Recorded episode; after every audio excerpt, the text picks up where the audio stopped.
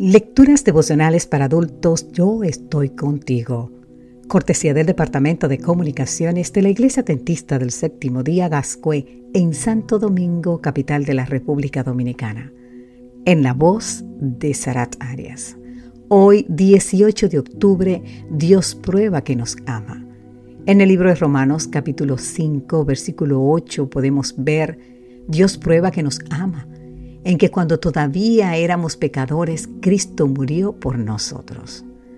La revista Time tiene una sección titulada 10 preguntas. Se trata de un espacio en que personas de distintas partes del mundo lanzan preguntas a alguien destacado.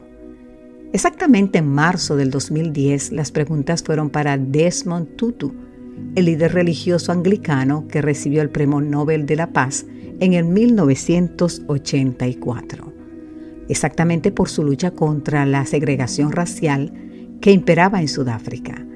Las preguntas que le hicieron fueron muy diversas, desde si tenía dudas con respecto a la fe hasta qué consejo podía darles a los que estaban trabajando en la reconstrucción de Haiti. Satu Rakihakainen de Finlandia le preguntó, ¿cuál es su pasaje favorito de la Biblia y por qué? Esta fue la respuesta de Tutu. Romanos 5:8. Dios prueba que nos ama, en que cuando todavía éramos pecadores, Cristo murió por nosotros. Este pasaje resume maravillosamente el Evangelio.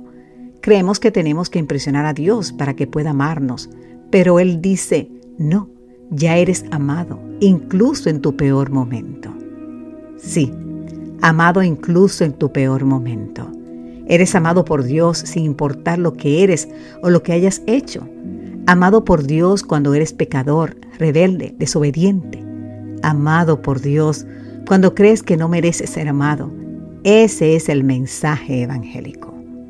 Cuando Pablo dice que Dios prueba, usa una palabra griega, sinestemi, que encierra la idea de demostrar, certificar, presentar, evidencia, hacer resaltar. Nuestro Padre Celestial quiere despejar cualquier duda que tengamos respecto a su amor por cada uno de nosotros.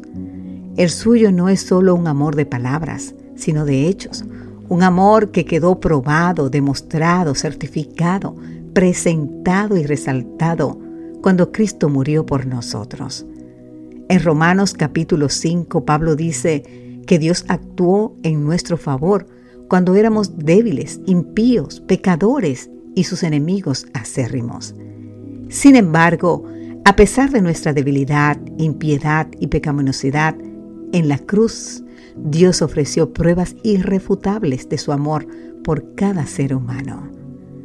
El apóstol Juan retoma el mensaje de Romanos 5.8 cuando afirma en 1 de Juan 4.10, el amor consiste en esto, no en que nosotros hayamos amado a Dios, sino en que Él nos amó a nosotros y envió a su Hijo, para que ofreciéndose en sacrificio nuestros pecados quedaran perdonados.